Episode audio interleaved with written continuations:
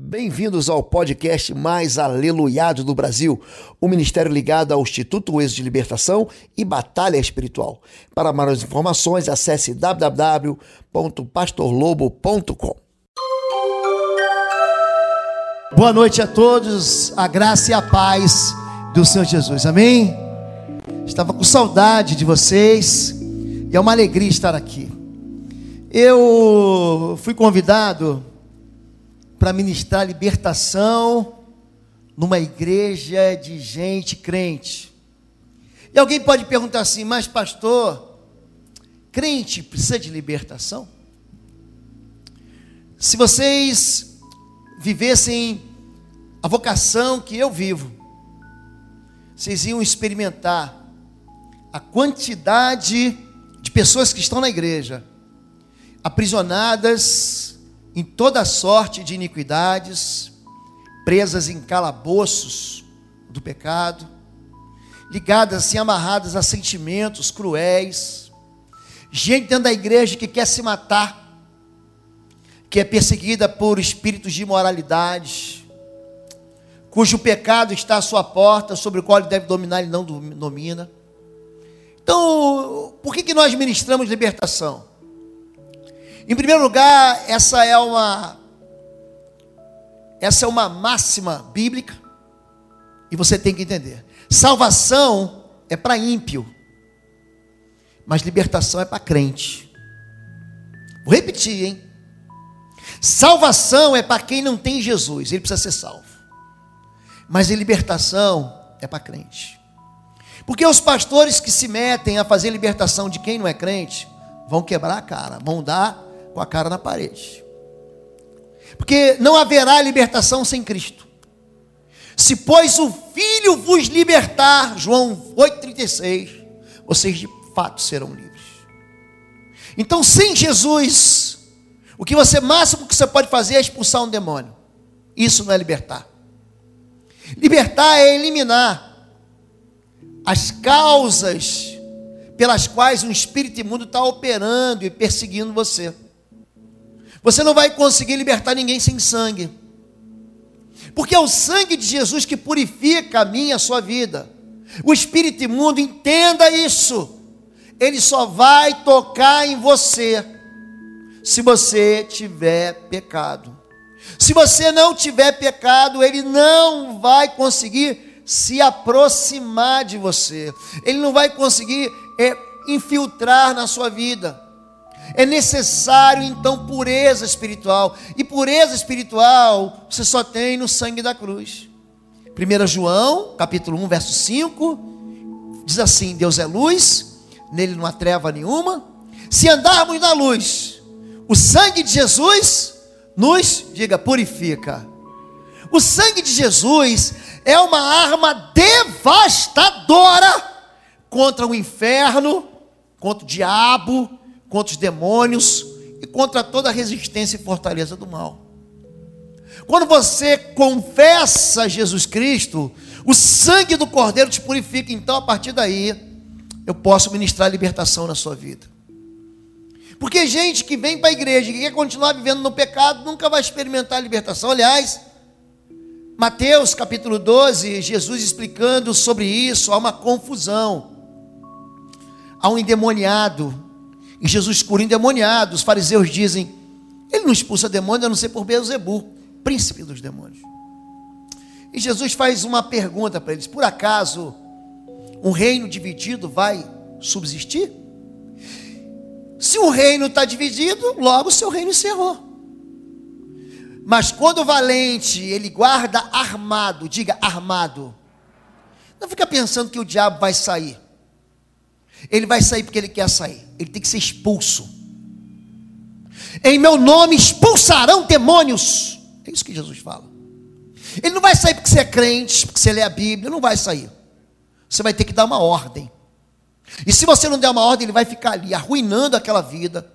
Aquela vida vai virar tragédia porque você não falou nada. Ele tem que receber uma ordem. Quando valente guarda armado e segurança os seus bens, mas vindo outro mais valente do que ele, que é Jesus Cristo, amarrando, vencendo, retira toda a armadura em que confiava, e saqueie os seus despojos. Quando Deus fala sobre liberdade, Ele fala logo no princípio. Sabe qual é a primeira palavra que Deus deu para o homem criado, para Adão, em Gênesis capítulo 2? Comerás livremente. Essa palavra liberdade, ela é anunciada de cara. Quando Deus ele fala com a sua nação, com o seu povo de Israel, quando ele começa a juntar as doze tribos de Jacó, de Israel, para forjar, para formar uma nação, ele fala o seguinte em Êxodo capítulo 20, verso 1. Antes, esse é, o, é a moldura dos chamados dez mandamentos, que são os mandamentos da liberdade.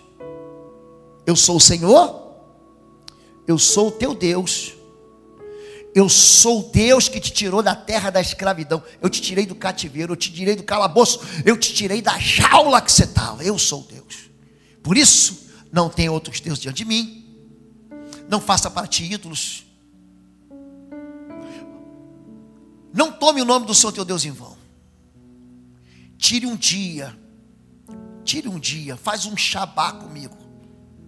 Guarda o dia do sábado. Você vai trabalhar seis dias, hein? Deixa de ser preguiçoso. Mas um dia você vai descansar. Honra teu pai e tua mãe. Não matarás. Não roubarás.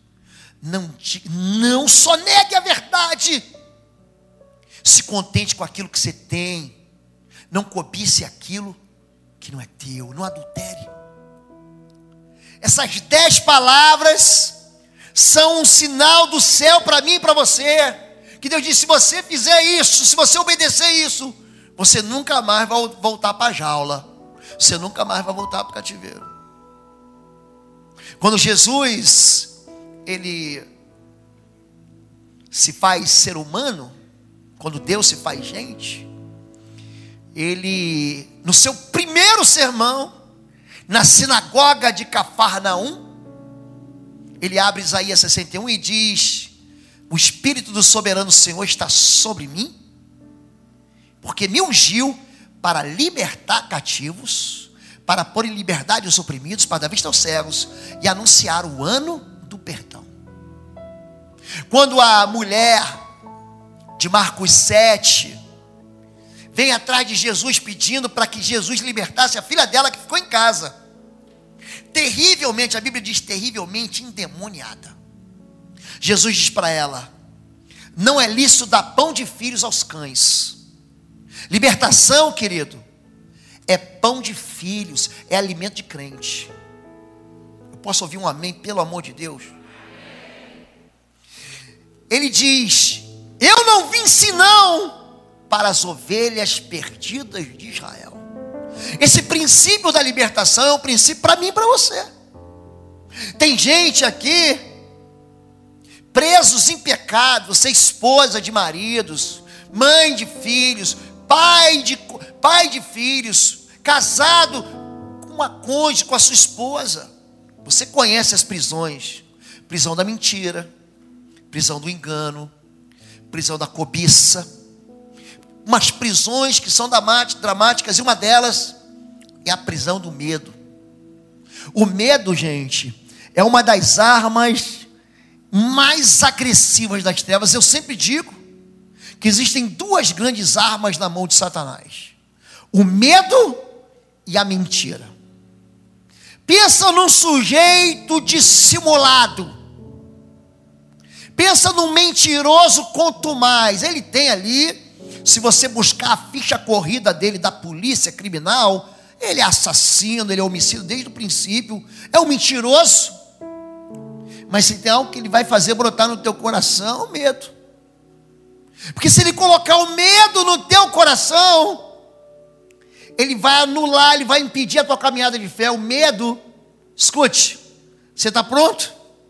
Então coloca o cinto de segurança que você vai ser impactado agora. O medo é fé no diabo. O medo é quando você crê na desgraça. O medo é quando você crê no caos, na tragédia. O medo é quando você contraria a verdade bíblica, o medo, ele vai contra as promessas que eu tenho de Deus. O medo faz com que a minha mente tenha uma amnésia. O Salmo 122, verso 1 diz: Alegrei-me quando me disseram, vamos à casa do Senhor. Aí a Secretaria de Saúde libera todo mundo para vir para a igreja. Eu não vou não, pastor, porque eu estou com medo. Mas eu alegrei-me quando me disseram, alegrei-me nada, pastor, tu é triste. Vai que eu pego esse tal desse Covid, sujeito, lá na China, come um estrogonofe de morcego, e eu estou sofrendo aqui, eu estou morrendo de medo, pastor. Quando nós falamos sobre medo, querido, o medo é um espírito. Não fica pensando que o mundo espiritual só se manifesta quando ele quer. Não é não. Para uma pessoa manifestar um espírito imundo, escute isso. A vida dela tem que estar muito desorganizada. Ou aquele espírito imundo está dando o seu último grito tentando ficar lá. Você conhece manifestação demoníaca. Você já viu isso. É comum. Para mim, então, na minha cidade, povo manda, Lobo, estou te mandando uma pessoa, estou te mandando, está vindo um, uma pessoa de. Me ligou hoje, eu estava no hotel, tinha acabado de chegar, pessoa está vindo de outro estado, falou assim, sexta-feira eu estou aí, eu já sei que eu vou encontrar. Eu já sei o que, que eu vou, com o que, que eu vou enfrentar, eu já sei o que, que é. Mas o espírito, muitas vezes, ele manifesta com uma função. Você sabia disso? Na Bíblia tem demônio que tem nome, e na Bíblia tem nome que tem função. E um dos espíritos que tem função é o espírito do medo, e eu vou mostrar para vocês aqui. Vencendo o espírito do medo, porque Deus não nos deu o espírito de medo, mas de fortaleza, de amor e de moderação, segundo a carta de Paulo a Timóteo, capítulo 1, verso 7. Tem gente que tem medo de morrer. Porque a morte, pastor, a morte me leva para um lado que eu nunca fui. Aquele que desce à sepultura de Jó não voltará para louvar ao Senhor. A morte é uma ponte quebrada que me impede de voltar para onde eu fui ou de onde eu vim.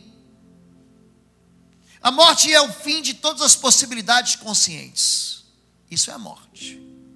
Então, pastor, que medo que me dá de morrer. Agora, muito mais do que medo de morrer, hoje, nós estamos encontrando gente com medo de viver. Eu tenho medo de tudo. Tem gente que tem medo de avião. Aliás, segundo a canção, tem gente que até se apaixonou por causa do medo de avião. Ele dizia: Foi com medo de avião que eu segurei pela primeira vez na sua mão. Eles devem ter saído dali namorando. Vou contar uma coisa para vocês. Eu trabalhei mais de 30 anos na Força Aérea. Não existe nenhum caso, nenhum caso, pode botar no Google aí, de um avião ter caído por turbulência. Turbulência não derruba avião. Está bem assim? Não existe isso. E eu trabalhei no tráfego aéreo, no controle de tráfego aéreo, na defesa aérea e na proteção ao voo a minha vida inteira. Então, quando o avião sacudir, é Deus te embalando para você tirar uma sonequinha. Toma, você, ai, pastor, não consigo dormir. Toma um Dramin. Tem um remédio bom chamado Midnight. Ou não, Midnight. Você vai dormir. Toma aí um boa noite, Cinderela. Cinderela, o príncipe, seja lá o que você for. E tem gente que morre de medo de avião, mas tem gente que morre de medo, sei lá, de andar de carro. Eu não tiro minha carteira de habilitação porque eu tenho medo. Eu tenho medo, uma vez eu atendi uma pessoa que ela o pai veio trazer, na verdade, ele, porque ele tinha medo de sentar no sanitário. Eu falei, mas por quê? Depois de investigar tanto, ele viu um uma programa em que num lugar aí, não sei se na Índia, no Paquistão, no Vietnã, uma pessoa estava sentada no vaso e uma cobra veio para a tubação de esgoto e mordeu ele. Você imagina? É para ficar com medo, né? Tem gente que agora antes de ir no banheiro vai falar assim: Meu Deus, que medo, pastor. Por que, que o Senhor despertou esse medo em mim? O medo, ele pode ser um medo razoável, sabia? A Bíblia fala que existe o medo de viver. Salmo 55, 5: Meu coração está dolorido dentro de mim, e terrores de morte caíram sobre mim. Temor e tremor vieram sobre mim e horror me cobriu. A impressão que eu tenho é que esse salmista, está com síndrome do pânico. Você já viu gente com síndrome do pânico? Gente, o que é o pânico? O ataque de pânico não tem nada a ver com a síndrome do pânico. O ataque do pânico, o que é? É uma descarga de noradrenalina. Você é encharcado de noradrenalina. E aquilo dá um ataque cardíaco. Tem gente que está pensando que está tendo um ataque do coração, está tendo um AVC. Mas não é isso. O problema é que quando esse ataque de ansiedade, que é uma grande crise de ansiedade, o pânico, ele se torna mais. Aí vira o transtorno, se torna em síndrome. Nós vivemos num mundo que apela para o medo. Hoje, todo mundo tem medo. Gente, meu filho estuda fora do país. Ele voltou, falei, vamos sair, peraí que eu vou deixar meu celular. Por quê? Não, porque aqui no Brasil, vocês, toda hora a gente é assaltado. Falei, não, não é assim não, filho. Não é toda hora. De vez em quando rola, mas não é toda hora não. Então eu vejo que ele tem medo.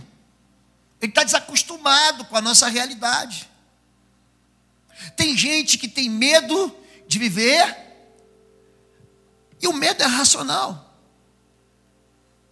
Segundo Crônicas 20, o medo é razoável aqui.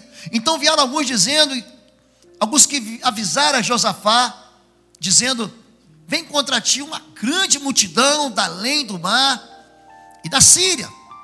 E as que já estão em Razazon Tamar, que é em Guede.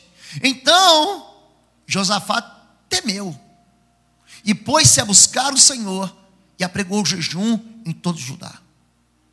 Gente, vieram três exércitos contra ele. Dois exércitos da Jordânia, mais um exército, o exército da Síria e mais o exército de um pedacinho do, de Edom. Você não ia ficar com medo? Você queria lutar com três grandões e um fraquinho? Eu não quero lutar nem com um fraquinho, pastor. Quanto mais com três grandões. Então existe um medo razoável. Você fica desempregado e você não conhece o que vai acontecer amanhã. É razoável que você tenha medo. Você vai no médico, o médico diz que você tem uma doença e que existe uma possibilidade pequena ou média de cura, você fica com medo. Você, já que a gente está dentro do avião, se o avião está em pane, você fala assim: você vai ter que saltar de paraquedas. Não, sem paraquedas eu já estou com medo. Com paraquedas eu também vou ficar. É razoável você ter medo. O medo é um sinal de alerta que me prepara para eu reagir. Se a gente não tivesse medo, você já viu quando a gente é criança? O neném, o menino é criança, assim, ele não tem noção do perigo. Tem gente que não tem noção do perigo. Então, o medo é uma ferramenta que Deus dá para mim e para você, e ele deve ser o que? Usado ou para enfrentar meu inimigo, ou para correr do meu inimigo, ora. Porque vai que meu inimigo é mais forte que eu. Eu tinha um comandante que sempre falava isso: não se vence inimigo grande com arma pequena.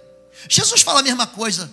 Quando você sair para a guerra contra o teu inimigo e você vê que você faz conta e vê que não vai dar para encarar, vai lá e faz um acordo de paz com ele.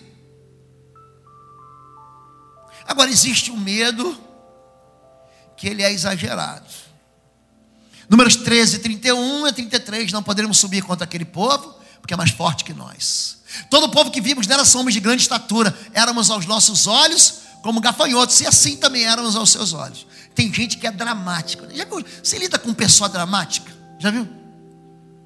A pessoa deu uma espirrada, ele fala: estou com Covid, estou indo para UTI. A pessoa tem, entrou uma, uma farpa no dedo, não está nem saindo sangue, mas ele fala: ai, vou perder minha mão, me dá uma antitetânica. Dramático.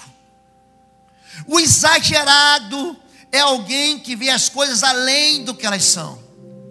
Está certo que o povo de Israel ia entrar naquela terra que tinha fortalezas, Zenaquins, que eram inimigos grandes, gigantes, mas se comparar um gafanhoto, é um exagero.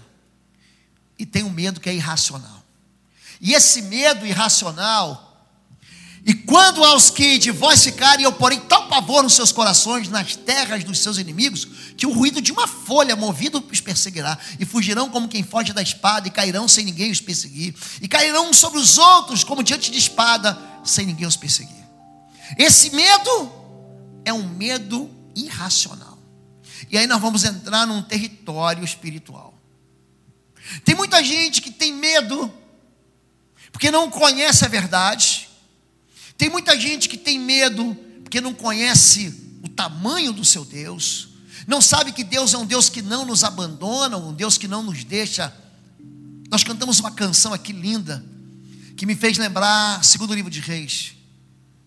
E essa canção, ela dizia mais ou menos o seguinte: que quando eu estiver cercado, parece que estou cercado, mas estou guardado por ti. Certa vez, o exército da Síria cerca o profeta, e o profeta, ele, Eliseu, ele está tranquilo. Enquanto isso, Geazi, o seu pastor auxiliar, o seu seminarista, está desesperado. Eliseu abre os olhos dele, Senhor, para que ele veja que maiores são os que estão conosco. Por que, que as pessoas têm medo? Porque não conhecem o Deus que serve. Mas da onde que vem o medo? A causa primária do medo é o pecado. Ele disse: Ouvi tua voz só no jardim e tive medo, porque estava nu escondi-me. Aliás, essa semana fiz uma live e aí a pessoa me perguntou: Pastor, tem roupa certa para ir na igreja? Veste isso, veste aquilo? Uma pessoa que naturalmente estava questionando sobre usos e costumes, tem igrejas que usam roupas determinadas. Eu falei, ó, oh, meu irmão, aqui na nossa igreja a gente não tem isso não. As pessoas devem se vestir com ordem e decência. Deus não estava nem preocupado com isso, porque quando fez o homem, o homem estava nu. Ele não estava preocupado com esse negócio de roupa, não. Mas a gente tem que ter decência. A questão é que a partir do momento que o pecado, pecado entra, o medo vem junto. E as pessoas passam a ter medo, a origem do medo está ali, ó, e o temor de vós, e o pavor de vós, virão sobre todo animal da terra, sobre toda ave dos céus, tudo que se move sobre a terra, todos os peixes de mar, nas vossas mãos serão entregues. O homem passou a ter medo de Deus. Mateus 17, 1 a 6, Monte Tabor. Este é o meu filho amado em quem tenho prazer. Escutai-o, e naquele momento cobriram seus rostos, porque tiveram medo, mas Jesus se aproximou deles, os tocou e disse: Não tenham medo. Tem gente que tem medo de Deus. Tem gente que acha que Deus, ele está com um chicote, que está com um chinelo, que está querendo pegar você numa curva, que está querendo assim provar para você que ele é Deus. Eu não mandei você fazer, eu não te, eu não falei para você não me desobedecer. Como assim um pai rigoroso? Como se fosse assim um pai estúpido, cruel e brutal. Medo de Deus. A religião faz a gente ter medo de Deus. E Jesus veio para desconstruir essa ideia de que Deus é mau. E ele fala para todo mundo ouvir da sua compaixão, da sua misericórdia. Em Mateus capítulo 11, ele vai dizer: Vinde a mim, vós todos que estáis cansados e sobrecarregados, eu vos aliviarei. Tomai sobre vós o meu jugo, tomai sobre vós o meu fardo. Eu sou manso e humilde de coração. Pensa num pai manso, porque tem gente que tem pai bravo, né, pastor? Se meu pai souber o que ele que eu fiz, ele vai me matar. Quando você conhece Deus e sabe que Deus é bom, você não precisa ter medo. Quando você faz bobagem, você fala assim: Eu vou contar para meu pai, porque só ele vai me tirar dessa enrascada. Eu vou apelar para esse Deus que é bom. Eu vou apelar, apelar, apelar para esse Deus cujo o fardo é leve e o jugo é suave. Vem você que está sobrecarregado. em vez de você contar a verdade para Deus, você esconde como se Deus não soubesse. Porque você tem medo de Deus. Te contaram tantas histórias ruins, te levaram a um lugar de entendimento e te apresentaram Deus como um carrasco. E na verdade, quando eu olho assim, por exemplo, para a figura do, da parábola, daquele pai que tem dois filhos, do filho pródigo, que a gente chama, a gente vê um pai apaixonado por um filho, gente. que desperdiçou metade da fortuna da família. Você sabia que a parábola do filho pródigo está em Lucas capítulo 15? Só Lucas retrata essa parábola. É o único lugar na Bíblia, único lugar na Bíblia que diz que Deus corre. Sabia disso? Único lugar. Quando ele vê o filho longe, ele viu você longe. Você está pensando que ele falou assim, mulher, traz o chinelo, traz a correia, que o menino está voltando, ele vai tomar a coça. A Bíblia diz que vendo-o ao longe, ele se moveu de íntima compaixão e correndo o abraçou. Você pensa num Deus que está louco para te abraçar, um pai que sente saudade de você. Você pensa nisso? E assentado, ele olha você. Eu fico imaginando aquele pai sentado na varanda, falou: É hoje que meu filho volta. É hoje que meu filho volta. E aquele filho dentro do chiqueiro, comendo comida de porco, passando fome, pensando assim: não, meu pai vai me matar, vai me, vai me tratar como um trabalhador. Como? Ele te ama. O medo de Deus tem essa raiz aí, ó, a iniquidade. Davi, pois, teve medo do Senhor naquele dia e disse: Como virá a arca? Como virá a minha arca do Senhor? Um homem segundo o coração de Deus, um homem assim com Deus, um homem que já tinha tido experiências extraordinárias com Deus. Ele diz para o rei Saul, antes de enfrentar o gigante: O Deus que me livrou do urso e do leão, também vai me livrar desse incircunciso filisteu. Ele olha para o gigante e fala: Vai dar nada. Ele olha para o gigante e fala assim: eu vou em nome do Senhor dos exércitos de Israel, a quem tu afrontaste. E o menino leva a cabeça do gigante, depois de matar ele, tira a cabeça do gigante e passa, que nem carregando uma bola de boliche.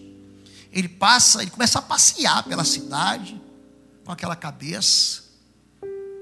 Mas aqui ele fica com medo, sabe por quê? Porque ele desprezou o juízo do Senhor. Essa passagem de 2 Samuel 6 ela é precedida por um evento muito triste. Uzá toca na arca e morre. Então, Deus se importa com coisas e com santidade na relação dele com a gente. É isso que causa medo. Mas se Davi e todo Israel tivesse andado sem iniquidade, isso ia acontecer não. Que tipo de gente que anda com medo de Deus é gente que está afastado de Deus. Se você experimentar, se você experimentar, se aproximar do Pai, confessando quem você é de verdade, entregando para Ele aqueles momentos que você rompeu mesmo com a aliança dele. Você acha que Deus vai te castigar? Deus veio para salvar. Ele não veio para destruir. Ele é causado pela iniquidade e ele pode ser espiritual, porque não recebeste o espírito de escravidão para outra vez estares com medo, mas recebeste o espírito de adoção de filhos. Não é que a gente é um filho adotado, ah, pastor, já entendi. Eu sou aquele filho, o pai teve um, dois, três, quatro e Aí o outro foi, vamos pegar isso aqui, mesa que come prato, come quatro, vamos comer cinco, bota água no feijão, vai ser mais um. Não, não é isso não. Nós somos coerdeiros com Cristo. Você não é um filho de Deus mais ou menos, de segunda categoria. Tipo assim, ó, Jesus está aqui, aí depois vem aqueles profetas e os discípulos de Cristo, e depois vem os pastores, os mestres, vem aqueles que são teólogos, vem aqueles que são igrejentos, aquele povo que gosta de igreja. Aí eu estou lá embaixo. Não não, querido. Deus te ama como se só houvesse uma pessoa para amar. Algo que eu aprendi é que se houvesse só uma pessoa no planeta Terra, fosse você. Escute. Se só você estivesse nesse planeta, ainda assim, Jesus viria e morreria na cruz para te salvar. O nosso Deus é um Deus que nos alerta, cuidado, porque o medo pode estar operando através de um espírito imundo, e o medo pode contaminar você e pode contaminar quem está perto de você. Juízes 7, 3, no tempo de Gideão, mas agora, agora pois, apregou aos ouvidos do povo, dizendo: Quem for medroso e tímido, volte, e retire-se apressadamente das montanhas de Gileade. Eles voltaram, então voltaram do povo, 22 mil e 10 mil ficaram. Por que, que a gente não gosta de andar com gente que tem medo? Porque o povo que tem medo amarra a gente na impossibilidade. O medo vai dizer para você: não vai dar, você não vai conseguir, você sempre vai ser devedor, você sempre vai ser miserável, você vai morrer solitário, ninguém vai te querer, você vai sofrer no novo amor, teu ministério nunca vai prosperar, a tua célula nunca vai multiplicar. O medo, ele anda assim de mãozinha dada com a mentira que te ameaça e te, te, te intimida e faz você esquecer de Deus. O medo, ele provoca um curto-circuito no nosso raciocínio. Pedro negou Jesus, ficou com medo. Aí vem uma mocinha, uma menininha e diz: Você é Galileu, você fala que nem ele, você anda que nem ele. E Pedro está com tanto medo da menininha que ele xinga a menininha e foge e vai chorar amargamente. O medo é capaz de destruir sonhos. Por que, que você não foi lá pedir perdão? Você podia ter restaurado isso há muito tempo que eu tive medo. Por que, que você não foi lá e contou a verdade? Porque eu tive medo. Tem uma moça está aí perto de você. E você tem medo de dizer para ela que você ama ela. Você tem medo de dizer para o teu filho, me perdoa. Você tem medo de dizer para o teu pai, quero ficar perto de você. O medo faz com que os propósitos de Deus não se cumpram na nossa vida. O povo de Israel chegou na porta, no limiar da herança.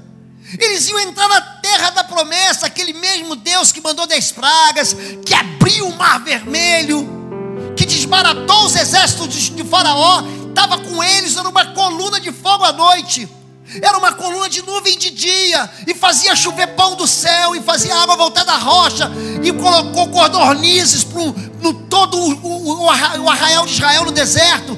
O Deus estava com eles, eles chegam na beira da promessa, e fala: Não vai dar, vou voltar. É o medo. Espírito de medo, gente, é demoníaco. O espírito de medo, ele não faz parte das promessas de Deus. O interessante é que antes das promessas, Deus fala assim: não tenha medo. Pega assim o capítulo 1 de Josué. Pensa o moço que vai entrar em batalha espiritual, o tal do Josué. Gente, ele ali ele se depara com 35 nações, pode contar. Primeira grande briga com ele, ele entra lá em Jericó. Daqui a pouco ele derrota, perde Ai, derrota Ai. Aí depois são cinco reis de Jarmute, de Eglon, de Jerusalém. Eles juntam contra ele, ele dá uma coça em todo mundo. Mas Deus avisa para ele: não tenha medo. Não tenha medo. Ser forte e corajoso. Diga, seja forte e corajoso. Gente, quando a gente pega e percebe isso, por que temer? Tem gente que tem medo de pedir as coisas para Deus. Por que ter medo? Por que, que você não pede o que você quer de verdade? Por que, que antes de você tomar decisão e fazer as bobagens na sua vida, você não fala com teu pai? Ele é bom. Olha, está pensando que teu pai quer coisa ruim para você? Não quer não, gente. Se vós, sendo maus, sabeis dar boas coisas aos vossos filhos, quanto mais o vosso Pai que está nos céus não vos dará do Espírito Santo ao quem pedir?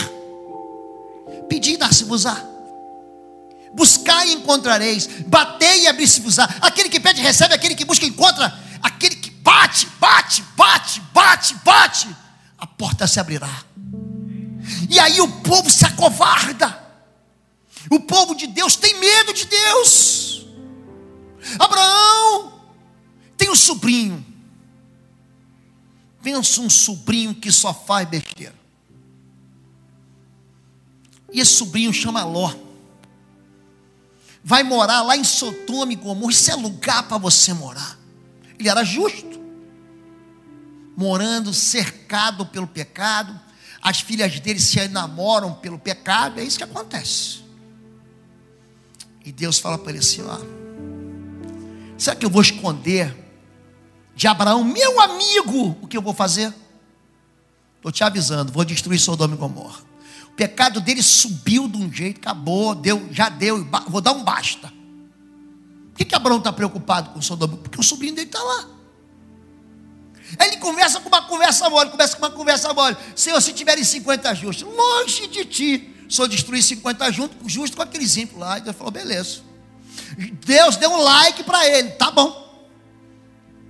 E se tiverem 45 justos, não fique, não fique zangado com a minha ousadia. Se tiverem 40, ele não está preocupado com 40, ele está preocupado com um. E aí ele vai fazendo a conta dele. Abraão tinha sua calculadora eletrônica. Não vai que não tem 40 e 30 e 20. Quando chega em 10, ele fala: ah, não é possível que ali não tenha 10 crentes. E ele parou. Isso é em Gênesis 17, você conhece a história. Deus manda um anjo para tirar Ló. E diz assim: então o Senhor se lembrou da oração de Abraão e retirou Ló.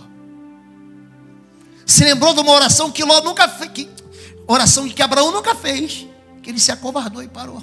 Porque ele teve medo. Por que, que as coisas não acontecem na nossa vida? Porque a gente tem medo.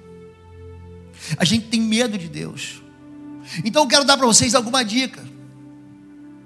Como é que você vence o medo? Número um, coloque isso no teu coração. Olha para o teu passado. Quantas vezes Deus te livrou lamentações, diz eu quero trazer à memória aquilo que me dá esperança. Lembre-se dos livramentos. Lembre do tempo bom. Eu acho interessante, tem gente que não consegue colecionar as vitórias. Gente, como eu gosto, eu estou escrevendo o meu oitavo livro. E eu, antes de fazer o esqueleto do livro, eu, eu colecionei vitórias espirituais, gente que eu consegui libertar, que Deus me usou para libertar. Foram enfrentamentos no mundo espiritual, foram batalhas espirituais, foram orações de guerra que penetraram no mundo espiritual e destruíram as fortalezas espirituais. Eu quero trazer à memória, sabe o que? Aquilo que me dá esperança. Eu quero olhar para trás e saber que o Deus de ontem é o Deus de hoje, e Ele será comigo para sempre até amanhã e Ele não vai se esquecer de mim. Você sabia que Deus não se esquece? Quando Jesus diz, quando a Bíblia diz, essa é a pedra de tropeço, que os edificadores rejeitaram, aquele que nele confia, não será envergonhado, confia no Senhor. Ele é a tua rocha, Ele não muda, nele não há mudança nem sombra de variação. Deus não é um Deus que te ama hoje e te odeia amanhã, não funciona assim o sangue da cruz, uma gota do sangue do Cordeiro na tua vida, é uma marca eterna, é uma marca eterna de que você pertence ao Senhor. Eu sou um pai, ou pelo menos fui um pai, meus filhos estão casados, muito presente. E meus filhos viam muito desenho animado comigo. Tinha um desenho chamado Toy Story. Você deve ter visto. E tem um boneco cowboy. Então o Andy, que é o dono do boneco, ele pinta na bota dele Andy. É uma marca de que ele pertence. Aquele boneco pertence ao Andy. Isaías diz: ainda que uma mãe, pode uma mãe esquecer-se dos seus filhos que deu à luz, pois ainda que ela se esqueça, eu jamais me esquecerei de ti, Porque teus nomes estão, teu nome está gravado na palma das minhas mãos. O teu nome, Osni, Emerson. O teu nome, Cláudia, Paulo, Ricardo, Rebeca, Ana, Clarissa. O teu nome está marcado na palma da mão do Senhor. Ele acorda. Ele fala: O que, que é isso? Está ali, Osni, Emerson. Não tenha medo, lembre-se das vitórias do teu Deus na tua vida no passado. Manda esse espírito de medo bater retirada da tua vida. Número dois, o Salmo 23 é um salmo de fato tranquilizante. Ele é um, um rivotril espiritual. Ele é um salmo que nos coloca como uma ovelhinha mesmo. O Senhor é meu pastor, nada me faltará. E ele manda nesse salmo eu olhar para o futuro. Não só saber que Deus está no presente, que Ele me abençoou no passado. É um Deus que vai estar no futuro. Quando Deus ele se apresenta, ele se apresenta e se revela por nomes. O Jeová Jireh, de Gênesis 22. O Deus que é a minha bandeira, que é a minha vitória, o Jeová Nissi, de Êxodo 17. O nosso Deus é um Deus que se revela com nomes, ele fala: Eu sou o Alfa e o Ômega, eu sou o princípio e o fim. Antes de mim não houve, e depois de mim não haverá jamais. Lá no princípio, quando você ainda era uma semente, escute isso. Quando você era uma semente, a palavra sêmen é isso.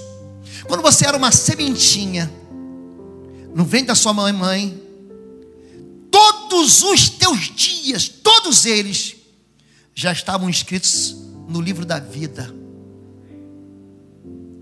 Deus nunca foi pego de surpresa.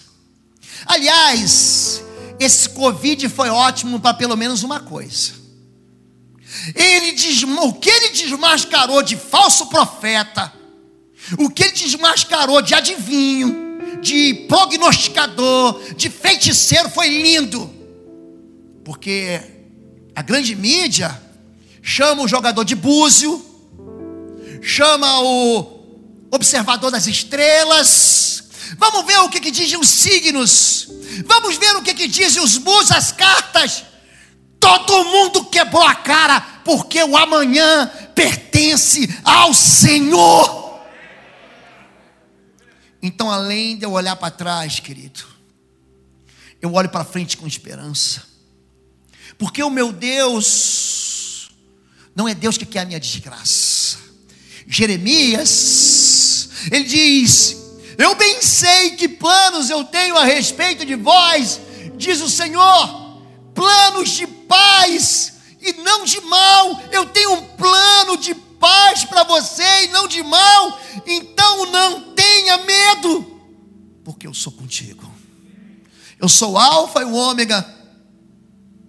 Quando tudo começou, Deus estava lá. Quando tudo terminar, Deus também vai estar lá. O nosso Deus é o Deus do ontem, é o Deus do hoje, mas é o Deus do já. Você sabia que a Bíblia diz isso? Que o nosso Deus é o Deus do já? Então pega esse teu medo, seja ele de da natureza que for. Seja um medo desse diagnóstico que você tem na sua própria vida. Você fala, ah, minha vida não vai dar certo, não, pastor. Eu estou aqui a um fio de esperança. Aliás, eu vim para esse culto aqui. Assim, essa é a última oportunidade que eu estou dando. Que Deus está falando com tanta clareza hoje aqui. Não há como você sair aqui do mesmo jeito que você entrou. Manda esse medo bater em retirada da sua vida. Dê uma ordem para que ele saia da sua vida.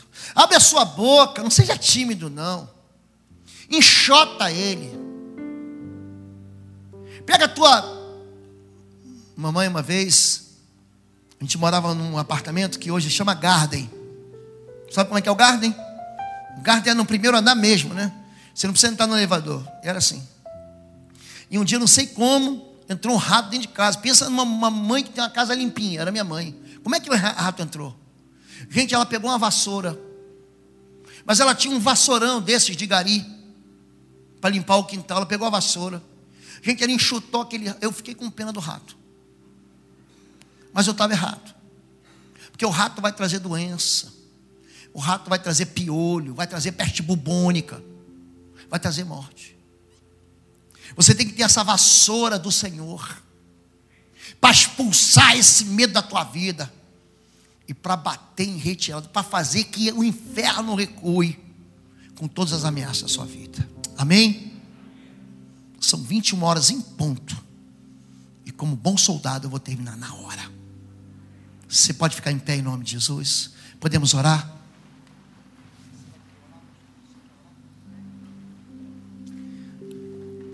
E eu queria que você fechasse seus olhos agora. E você que está ouvindo a gente e acompanhando a gente